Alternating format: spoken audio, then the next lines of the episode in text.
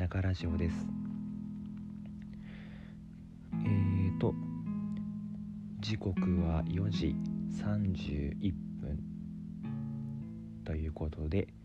まあ、夜も、まあ、深まってまいりましたというところです。皆さんはよく眠れているでしょうか？このラジオを今のこのラジオを録音している前にあのいろいろな人のラジオを聞いていてで気づいたことがあってあの僕のこの「真夜中ラジオ」との決定的な違いみたいなもの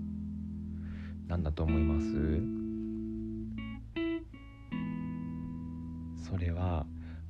ラジオの始冒頭でその紹介を僕していなかったんですよね。えっと例えば「えっと、真ん中ラジオです」このラジオは、えっと、バイセクシャルの、えっと、25歳の男が、えっと、取り留めもないことをつらつらと、えっと、皆さんにお話ししていくラジオです。みたいな。これをしていなかったんですよね。うん。した方がいいんですかね。なんかこう第6回にもなっていきなり始めるのもなんだろうって思うのでうーん。多分やらない。これからもやらない。です。えっと今日話したいのはえーと、自炊とあとは怒り怒るとかね、あのー、の話をしたいと思っています。あの前後この自炊と怒りの話は別につながってません。はい。皆さんは自炊されますかね？あの一人暮らしの方もあのいらっしゃればご家族と暮らされている方もいらっしゃるとは思うんですけれどもご飯を作る機会ってありますかね。僕は今日は、えっと、ハンバーグを作りました。結構自炊が好きであのー、よくあの自分で食材を買ってこう調理をしたりっていうことはするんですけれどもあの本当に僕たのなんか料理がちょっとした趣味みたいなところがあるので趣味がちょっと実益も兼ねていてとってもあの楽しく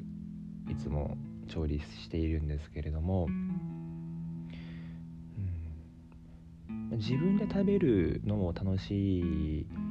ですけどやっぱりこう人に食べてもらうのが一番こう嬉しいですよね。うん、なんかこう僕人にご飯をこう食べてもらう食べさせるのってあの命をこう与えているのともう同じようなことだなって思っていてあのー、なのでこう自分が作ったものを食べてもらってでそれでその上でもうさらに美味しいって言われた時にはすごいあの自分もすごく幸福になるんですよね。だから僕のお母さんもとってもよくあのご飯をあの凝ったものを作ってくれる人だったんですけれどあの本当に僕はあの母親からこう本当に命を与えてもらってこう今があるんだなっていうことをこう常々思うし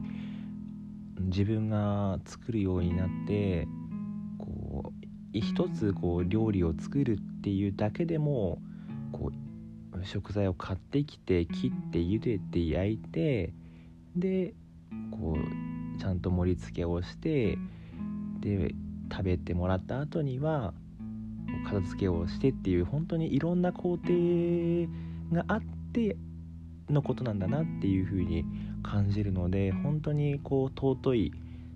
ことだなって思います。なんかそう思うとなんかこう盛り付けとかそういう一つ一つの工程を丁寧にしたいなっていうのは思いますね、まあ、ただちょっと僕片付けだけはあの本当に苦手なんですけどはい。あのもうちょっとしっかりしなくちゃいけないなって思ったりとかあとは一人僕一人暮らしなのであの食材をこう腐らせてしまったりとかあとはせっかく作ってもこう余ったものがこうあの腐敗してしまったりとかっていうことがあるので、まあ、そういうところももう少しこうあのしっかりとあの管理していければなっていうふうには思っています。でまあ、も上達の伸びしろありというところで頑張っていきたいと思います。皆さんもちょっとこれまで自炊ご飯とか作ってこなかったよっていう人は是非是非簡単なものでいいと思います。ご飯炊いたりあの炊き込みご飯元使って炊き込みご飯したりとかでも全然いいと思うんですけれど作ってみてみると楽しいと思います。食材の旬とかも気になるようになってきますよ、うん、はい。え次。早いですね。次に行きますがえっ、ー、と次はねあの怒りの話ですね。あの今えっ、ー、と今日何月だ？何日だ？ん？4月の26日現在あの今のこの世の中のこう事情があの事情じゃないですか。でそれであのテレビを見ていてもこう誰かが何かに怒ってるとかツイッターを見ても誰かが誰かとこう喧嘩してるとかなんかそういうのを目にしやすいなぁと思っています皆さんはどう感じられますか？しんどいなって思っている人多分とってもたくさんいるんじゃないのかなと思っていてすごくストレスフルな状況ですよね。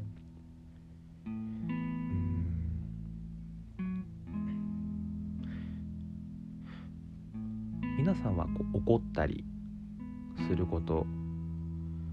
ありますよね？ありますよね。そういう時はこうどうやってそれをこうあのー収めます？こう落としどころをつけていきますか？友達とこう愚痴を言って破産させたりとかあとは何だろうもうなんかもう眠っちゃったりとかも あのいい解決方法ですよね、まあ、誰かと喧嘩になっちゃうこととかもきっとあるとは思うんですけれども。が僕がなんかとこう常々思うのはその例えばじゃあ僕が誰かにこう怒りの感情をこう向けられた時にその怒りの正体が何なのかっていうことを考えるのってすごく大事だと思っていてというのはその怒りの根っこにあるのがうーん、まあ、単にあのー、この僕のこう言動に対してこう瞬間的なこう嫌悪感とか憎悪とかでこう怒られているのかあるいは僕が言った言葉とか僕の行動を見てあの傷ついたり悲しんだりしたものが怒りとしてこう表出されているのかどっちなんだろうっていうその根っこが根っこの感情は何なんだろうっていうのを考えるっていうのはすごい大事だと思います。あまり憎悪とかを向けられたことがないのでそっちはちょっとよく分かんないんですけどその根っこがそのあの悲しいとか傷ついたとかっていうことなのであればあの話し合いの位置って絶対にあると思っていてなのでそういうあこれはそうなんだその悲しくて傷ついたからそれ怒っちゃ怒ってるんだって思った時にはこっちは、えっと、その怒りをに怒りで返すんじゃなくてえっとこうあのー、しっかりとその怒りを受け止めるっていうことも必要なのかなと思っているのでなのでこれあの僕の方法なんですけどあの怒られた時にはその怒りのその怒怒りの根っこが何なのかっていうのをこう見定めるっていう作業が一つ必要なのかなと思っています。あとまあこれ別にあのアンガーマネジメントとかじゃなくてあの人付き合いにとっても役に立つなって思ってる一つのあのー、なんだろう技術じゃないですけどがあって多分心理学とかえっと社会福祉とかあともしかしたら医療の人たちとかも学んでいるのかもしれませんけどバイステックの7原則っていうのがあってですねそのバイステックの7原則がじゃあ何かっていうとその人と人うんえーと、例えばカウンセラーの人がそのクライアントの人とこうクライアントの人を援助する時にあの用いるこう技術のことなんですけれどうんとまあその7原則のいくつか紹介するとすれば、まあ、個別化をするっていうこと,、えーと、A さん B さん C さん、えーと、同じ例えば、えーと、うつ病の人だったとしても、えー、とその A さんと B さんと C さんは同じ同じではなくって全く違う境遇の中で違う人間人格の中でのその一つの同じ病気なんだよっていう風で全くこう A さん B さん C さんをこう一緒くたにしないよっていうこと、まあ、これ当然ですね。当然なんですけど、まあ、それがまず一つ。あともう一つは非審判的態度っていうのがあってこれは、えーと、その心理師はか、えーと、クライアントのこう発言一つ一つに対してそれを裁かないよっていうことですね。それがいい悪いは言わない。それを、えーと、クライアント自身に考えさせるように、えー、とお話をしていくよっていうのが非審判的態度ですね。これはとってもあの大事だと思います。あとはと、統制された情緒的関与っていうなんか小難しく言ってますけどまああの自分が今どういう風な感情を持ってこの人といるのかっていうのをちゃんと自分でチェックしながら、えーと、それをあと今、えーと、この人に、えー、と表出するべきなのかべきじゃないのかっていうのをちゃんとちゃんと自分でコントロールしなさいよっていうこと自分で今今自分が、えーと、この人の話に対してえっと違和感を持っているのはなぜなのかっていうこととかをあのちゃんと考えながら人と人と話す時は考えながら話しなさいねっていうことがこの当然された情緒的関与っていうことなんですけれど、まあ、あの今3つ紹介しましたけれどこういうことがま7つあってまあ、そういうことをしながら人を支援しなさいねっていうのがバイステックの7原則なんですけれどこれは結構あの実社会に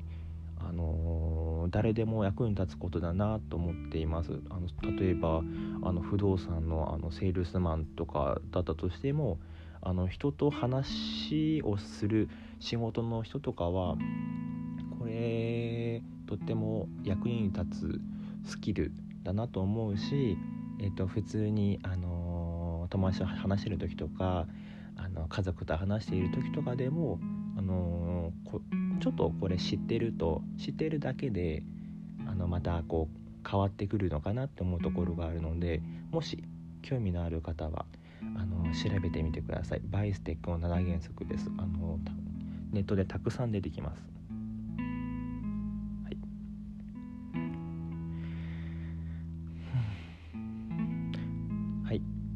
今日のお話はここまでです。